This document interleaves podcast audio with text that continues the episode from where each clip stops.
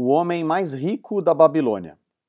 Era uma vez, na antiga Babilônia, um homem muito rico chamado Arcade. Conhecido em toda a parte devido à sua imensa riqueza, tornara-se igualmente famoso pela liberalidade. Mostrava-se generoso com os mais necessitados e com a família, sendo um homem pródigo em suas próprias despesas. Entretanto, a cada dia sua riqueza crescia mais rapidamente do que podia gastá-la.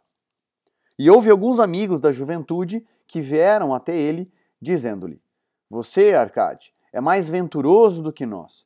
Você se tornou o homem mais rico de toda a Babilônia, enquanto nós lutamos para sobreviver. Pode usar as mais finas roupas e degustar as mais requintadas iguarias, enquanto nós devemos nos dar por satisfeitos se apenas propiciamos à família uma indumentária decente ou a alimentamos da melhor maneira possível. Contudo, alguma vez fomos iguais, tivemos o mesmo professor, participamos das mesmas brincadeiras e nem nos estudos nem nas brincadeiras você se sobressaiu mais do que nós. E nos anos que se seguiram, você foi um cidadão tão honrado quanto nós. Tampouco trabalhou mais duro ou mais assiduamente, pelo menos até onde sabemos. Porque então deveria o caprichoso destino escolhê-lo para gozar de todas as boas coisas da vida e ignorar-nos, a nós que igualmente somos merecedores? Após o que Arcade protestou com eles, dizendo por sua vez: Se vocês não adquiriram mais do que uma pobre existência desde os tempos em que éramos jovens, isso se deve a que não conseguiram aprender ou não observaram as leis que governam a acumulação de riqueza. O voluntarioso destino é um Deus cheio de malícia, que não assegura um bem duradouro para ninguém.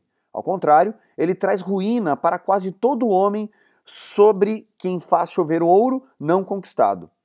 Ele produz aos gastadores libertinos que logo dissipam tudo o que recebem e se deixam dominar pelas mais extravagantes apetites, que nem sempre podem satisfazer. Outros ainda, a quem esse caprichoso Deus favorece, tornam-se avarentos e entesouram sua riqueza, temendo despender o que têm por saberem que não são capazes de repô-lo.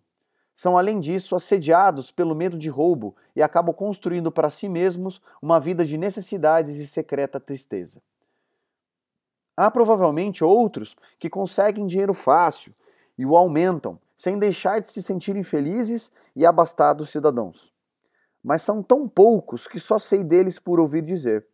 Pensem nessas pessoas que de repente se viram herdando uma riqueza e confiram se as, se as coisas não se passam assim.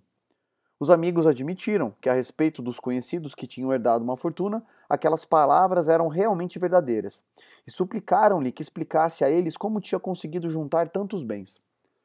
Ainda em plena juventude, continuou, continuou Arcade, eu olhava em minha volta e observava todas aquelas boas coisas capazes de propiciar felicidade e contentamento. Percebi então que a riqueza aumentava ainda mais a potência delas. A riqueza é um poder. Com a riqueza, muitas coisas se tornam possíveis. Este poder pode embelezar sua casa com os móveis mais refinados. Aquele pode viajar pelos mares distantes. Esse outro pode regalar-se com as finas iguarias de terras longínquas. Outro mais pode comprar ornamentos lavrados em ouro ou cravejados de pedras preciosas. Pode-se mandar construir templos magníficos para os deuses. É possível, enfim, fazer todas essas coisas e muitas outras, onde sempre haverá deleite para os sentidos e gratificação para a alma.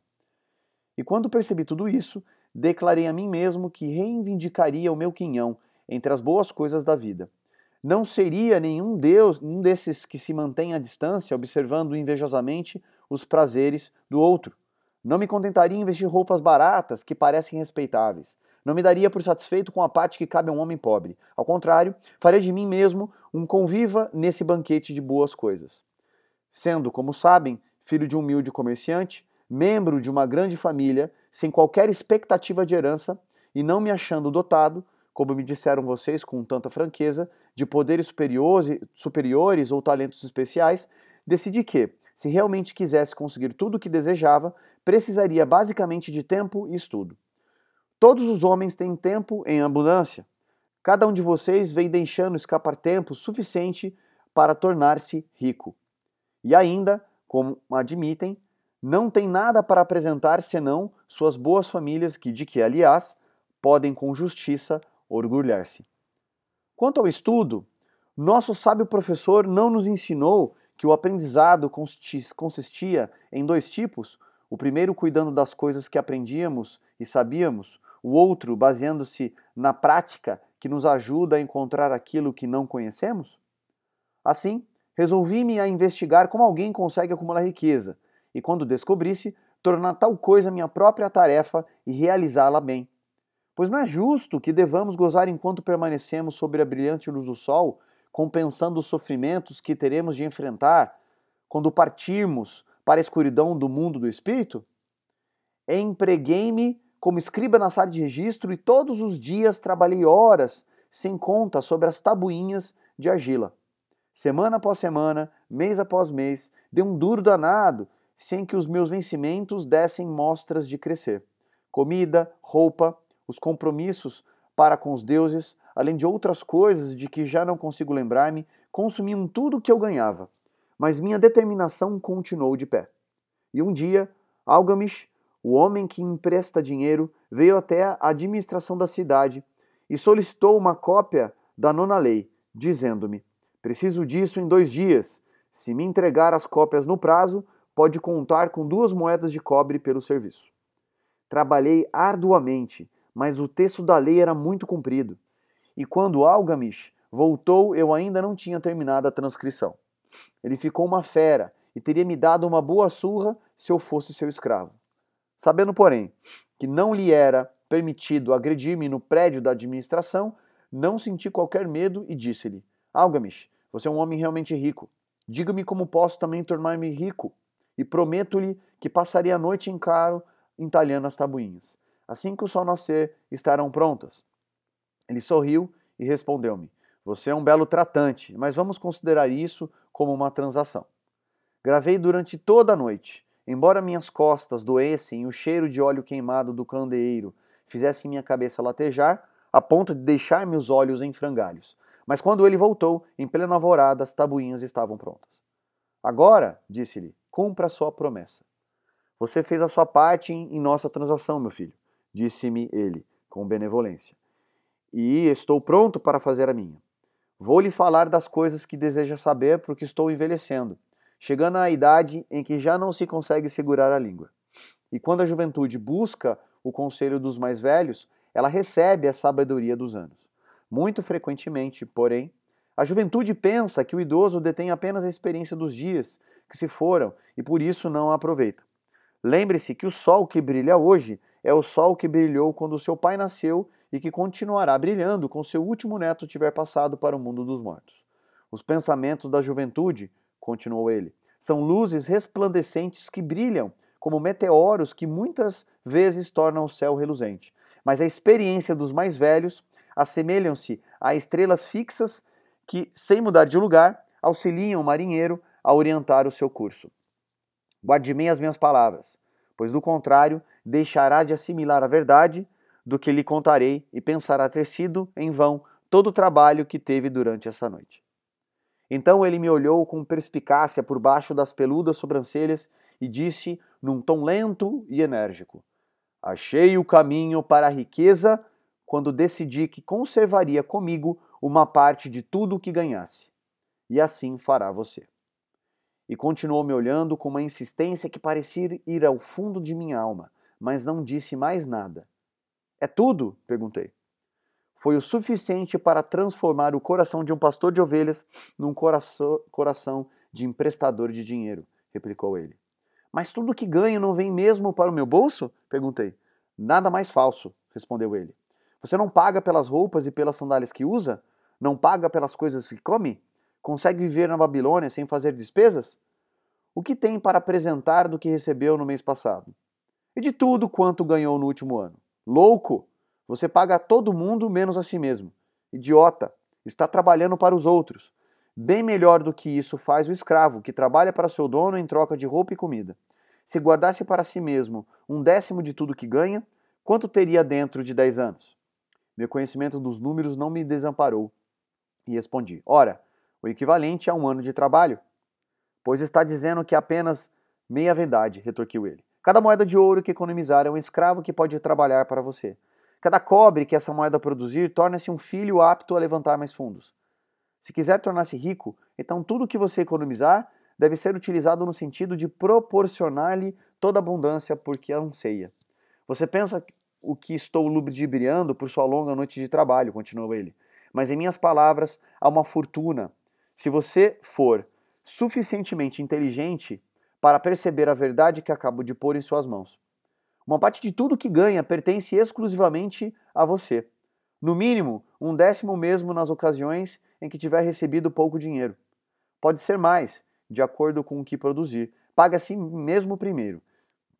Não compre o fazedor de roupas ou o fazedor de sandálias mais do que possa pagar com o restante, devendo ainda separar o bastante para alimentar-se, ajudar o próximo e pôr em dia as obrigações com os deuses. A riqueza, como uma árvore, cresce a partir de uma simples semente. A primeira moeda de cobre que economizar será a semente a partir da qual sua árvore da riqueza crescerá.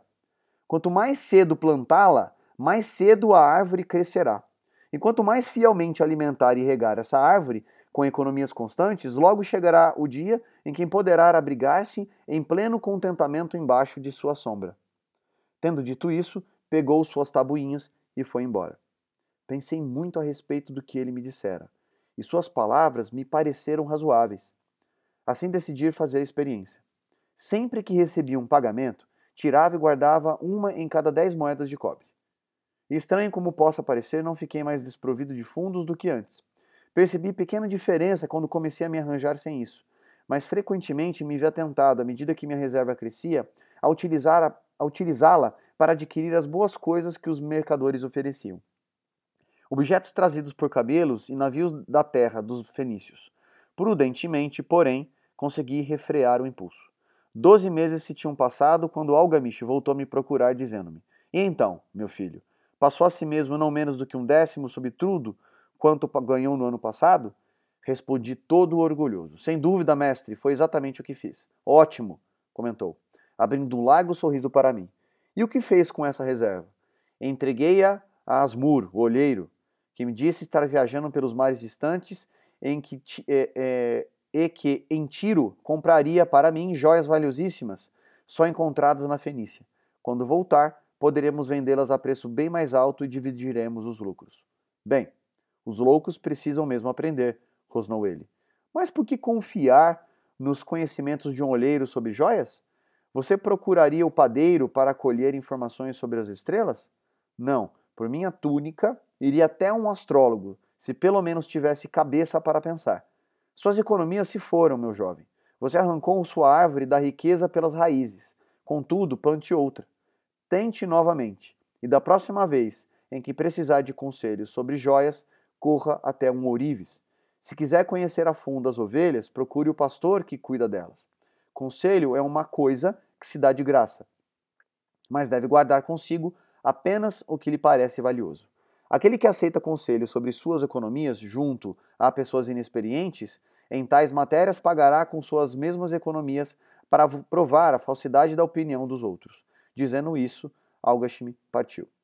E aconteceu realmente como ele tinha previsto, pois os fenícios são salafrários e venderam a Asmur pedaços de vidro sem valor que pareciam pedras preciosas. Mas, seguindo as palavras de Algamish, voltei a economizar, mesmo porque já tinha formado o hábito e isso não constituía para mim nenhuma dificuldade. Mais uma vez, doze meses depois, Algamish apareceu na sala dos escribas e dirigiu-se a mim. Que progressos andou fazendo desde a última vez em que nos vimos? Paguei a mim mesmo religiosamente, respondi, e confiei minhas economias a Ager, o fazedor de escudos, para comprar bronze. A cada quatro meses ele me paga uma parte dos lucros. Ótimo! E o que tem feito com esse dinheiro extra? Dei uma festa com mel, vinho e iguarias de primeira, e comprei também uma túnica escarlate. Qualquer dia desses devo comprar um burrico para os meus deslocamentos. Algamish não disfarçou o riso. Você está comendo os filhos de suas economias. Como pode esperar que trabalhem para você? Como eles mesmos poderão ter filhos que venham a produzir mais renda para você? Primeiro reúna um exército de escravos dourados, e só então poderá refestelar-se com banquetes ricos sem sentir remorsos. E assim dizendo, partiu novamente. Não voltei a vê-lo durante dois anos, até que reapareceu, o rosto sulcado pelas rugas, os olhos visivelmente cansados, pois ele se achava então numa idade bastante avançada. Disse-me: Arcade, conseguiu afinal obter a riqueza com que sonhava tanto? Respondi-lhe: Não ainda tudo o que desejo, mas já tenho alguma coisa que rende muito bons lucros, que, por sua vez, fazem outro tanto. E você ainda busca o conselho dos, dos olheiros? Bem, o que eles dizem sobre como fabricar tijolos é realmente muito bom, retorqui. Arcade, continuou ele, você aprendeu bem suas lições. Aprendeu primeiro a viver com menos do que podia ganhar. Depois aprendeu a conciliar-se junto àqueles cuja competência deriva de suas próprias experiências. E finalmente aprendeu a fazer o ouro trabalhar para você. Você ensinou a si mesmo como adquirir dinheiro, poupá-lo e usá-lo. Reuniu, portanto, condições para ocupar uma posição de confiança. Estou me tornando muito velho. Meus filhos só pensam em gastar e não dão a menor importância aos ganhos. Meus negócios são grandes e até grandes demais para que eu possa cuidar de tudo. Se você concordar em ir para Nippur a fim de tomar conta das terras que possuo na região, torná-lo-ei meu sócio e você participará de meu testamento. Assim, fui para Nippur e comecei a administrar suas propriedades, que eram imensas.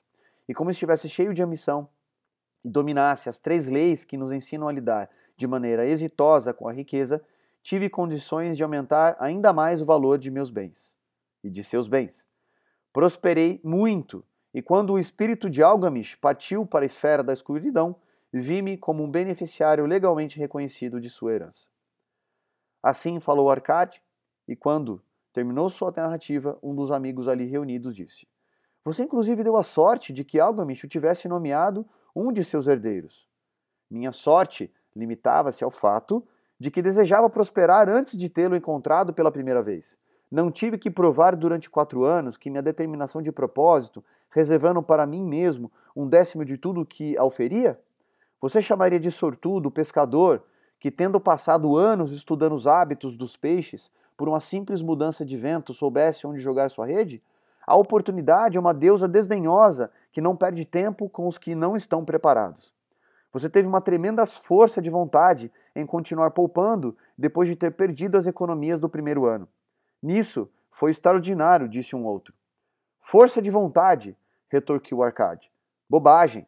Você acredita que a força de vontade seja capaz de dar um homem energia suficiente para erguer um peso que o camelo não pode carregar ou puxar uma carroça que os próprios bois não conseguem levar adiante? A força de vontade não passa de um propósito inflexível para dar conta de uma tarefa a que você mesmo se obrigou. Se eu determinar para mim mesmo uma tarefa, por mais boba que seja, terei de levá-la a cabo. Se eu determinar para mim mesmo uma tarefa, por mais boba que seja, terei de levá-la a cabo. Como poderia, de outro modo, ter confiança em mim para fazer coisas importantes? Se me dissesse, durante 100 dias, quando eu cruzar a ponte na cidade, apanharei uma pedra do chão e a jogarei dentro do rio.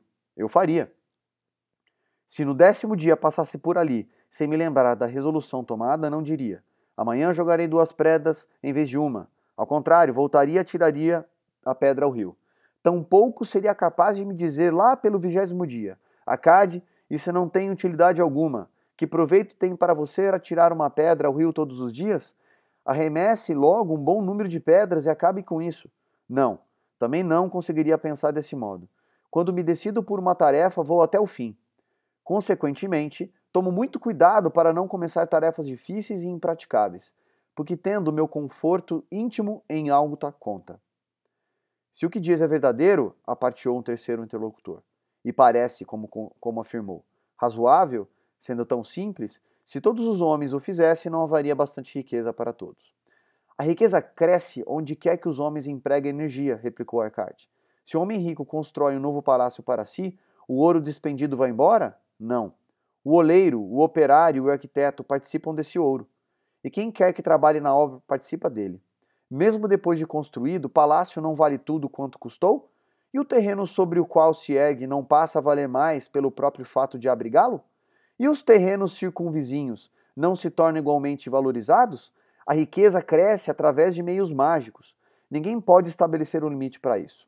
Não construíram os fenícios grandes cidades em costas inóspitas com a riqueza proveniente de seus navios mercantes? O que poderia nos aconselhar para que também nós nos tornemos ricos? perguntou um dos amigos. Os anos passaram, não somos mais jovens e não guardamos nada. Aconselho-os a fazer uso da sabedoria de Algamish e dizer a si mesmos: Uma parte de tudo que eu ganhar pertence a mim. Digam isso pela manhã assim que acordarem, à tarde, à noite, em todas as horas do dia. Digam isso a si mesmos até que as palavras se tornem em letras de fogo gravadas no céu. Impregnem-se com a ideia. Ocupem toda a alma com esse pensamento e assimilem tudo que lhes pareça sábio. Separa não menos do que um décimo e economizem. Façam todas as despesas necessárias, mas poupem primeiro essa pequena cota. Cedo vão experimentar a deliciosa sensação de um tesouro cuja posse cada um de vocês tem legitimamente condições de reivindicar. Quanto mais ele crescer, mais serão, mais se verão estimulados. Vibrarão com uma nova alegria de viver. Encararão a possibilidade de maiores esforços para ganharem mais, pois não estarão reservando sobre os lucros maiores a mesma percentagem? Aprendam, portanto, a fazer com que seu tesouro trabalhe para vocês. Torne-se seu escravo. Faça seus filhos e os filhos de seus filhos traba trabalharem para vocês. Assegurem-se uma renda para o futuro. Olhem para os mais idosos e não esqueçam que, que o dia virá em que também vocês estarão velhos. Por isso, invistam seu tesouro com toda a cautela do mundo. Taxas usurárias de retorno são serias enganosas, que cantam naturalmente, mas para lançar o incauto contra as rochas do desperdício e do remorso. Providencie para que sua família não deseje que os deuses os chamem para o reino deles, e sempre possível garantir tal proteção com pequenos pagamentos e intervalos regulares. Por isso, o homem previdente não perde tempo esperando que apareça uma grande soma, a fim de utilizá-la em tão prudente propósito. Busquem o conselho dos homens sábios. Procurem informar-se com pessoas cujo trabalho cotidiano é o manuseio do dinheiro. Deixe que elas os protejam de erros como os que eu mesmo cometi ao entregar minhas economias a Asmur, o olheiro. Eu retorno pequeno e certo, um retorno pequeno e certo é uma coisa mais desejável que o risco. Aproveitem a vida enquanto estiverem aqui. Não exagerem nem tentem economizar demais. Se um décimo de tudo que ganharem é o que vocês podem confortavelmente poupar, contentem-se com uma porção, com essa porção. Por outro lado, vivam de acordo com suas rendas e não sejam sovinas nem temerosos ao gastar. A vida é boa e rica, com coisas que voltam e valham a pena e causem prazer. Seus amigos agradeceram-lhe por aquelas palavras e se foram. Algumas mantiveram-se em silêncio, porque não tinham imaginação e não podiam entender. Outros mostraram-se sarcásticos, porque pensavam que um homem tão rico deveria compartilhar sua fortuna com velhos amigos menos afortunados.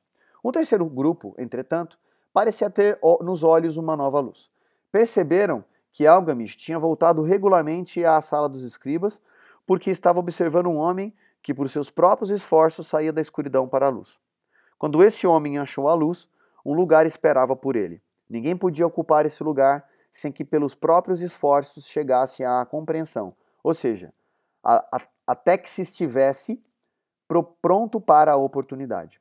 As pessoas desse terceiro grupo foram as únicas que, nos anos que se seguiram, continuaram visitando a Arcade e as recebia cheio de contentamento. Reunia-se com elas e transmitia-lhes de bom grado sua sabedoria, como gostam sempre de fazer os homens de grande experiência, e assistia-os quanto a investirem suas economias naquilo que trouxesse lucros com segurança, evitando que apostassem em coisas que não rendessem dividendos. O momento decisivo na vida desses homens ocorreu quando compreenderam a verdade que tinha passado de Galgamish para Acade e de Acade para eles uma parte de todos os seus ganhos pertence exclusivamente a você.